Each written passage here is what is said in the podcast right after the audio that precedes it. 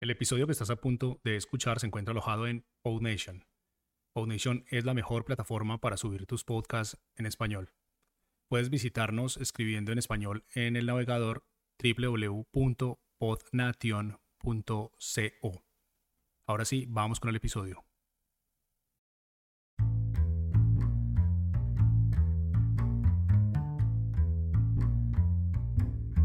Hola y bienvenidos a Podcasters. Mi nombre es Francisco Rodríguez. Y yo, yo soy Mariana Castaño. Este es un show para quienes están empezando en el mundo de los podcasts, pero todavía tienen 10 millones de preguntas. Este es un formato corto que acá en PodNation llamamos micropodcast, así que no siendo más, empecemos.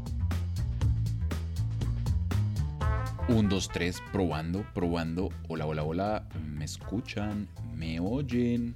Sí, te escucho. De hecho, te escucho muy bien, Francisco. Bien, porque intento calentar la voz antes de comenzar. Así que, Mariana, ¿tú de casualidad haces ejercicios antes de grabar? Fíjate que sí, yo también hago ejercicios antes de grabar. Eso me parece súper importante. Yo lo que hago es pararme frente a un espejo y leo muchas veces el libreto o a veces me pongo un lápiz en los dientes y hago ejercicios de modulación. Súper, porque ese es el tema del episodio de hoy y de hecho es de las preguntas más comunes entre quienes empiezan su podcast. Y es, ¿hace falta realmente tener una buena voz para ponerse delante de un micrófono? Y la segunda, ¿hasta qué punto es necesario trabajar la técnica vocal antes de comenzar tu podcast? Bueno, empecemos por eliminar un tabú no, no necesitamos una voz radiofónica perfecta, mega, increíble para tener un buen podcast o buenos audios. No tenemos que tener una super voz. Con que sepamos manejarla es suficiente para tener buenos resultados. Así es, Francisco. Eso implica controlar el volumen, mantener el ritmo, tener buena pronunciación, leer el libreto en voz alta, como lo dije, tomar mucha agua, temperatura ambiente y mucho más. Súper, aunque creo que lo primero es no tenerle miedo al micrófono y a nuestra voz. Porque siempre escuchamos rara o diferente nuestra voz cuando la escuchamos en una grabación. ¿Sí te ha pasado? Sí se escucha muy diferente en los audios, ¿verdad? Uy, sí. A mí me pasa todo el tiempo y digo, ¿De verdad así hablo yo? Terrible. Uno se escucha muy raro. Bueno, en realidad es 100% normal. Es un juego de nuestro cráneo y cómo percibimos el sonido internamente con nuestros propios oídos.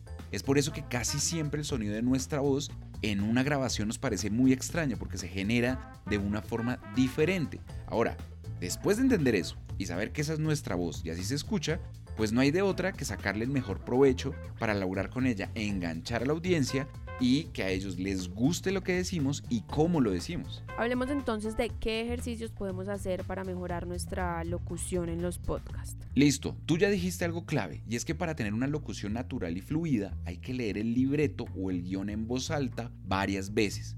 Sí, hay que tener un guion, eso es clave. Con ese ejercicio puedes trabajar el tono de tu voz, la pronunciación y también mejorar el guion donde haga falta porque lo vas a sentir a medida que lo repitas. Ahora, si quieren un ejercicio más divertido, también pueden repetir trabalenguas. Eso ayuda mucho a soltar la mandíbula, la lengua y mejorar la fluidez al hablar. Por ejemplo, Pedro Pérez Prieto, pintor perpetuo, pinta paisajes por poco precio para poder partir pronto para París. Sumo a lo que dijiste otro consejo y es la respiración. Imagínense cuando uno está exponiendo un tema frente a mucha gente, las pausas son importantes, así como cuando hablamos con un amigo o algo. O a mí, por ejemplo, me pasa que cuando me pongo muy nerviosa, siento que se me empieza a ir el aire. No sé si a ti te ha pasado, Francisco. bueno, hasta ya no he llegado, pero sí me han pasado otras cosas que ni te cuento. Ahora, eso pasa básicamente porque no estás controlando bien la respiración.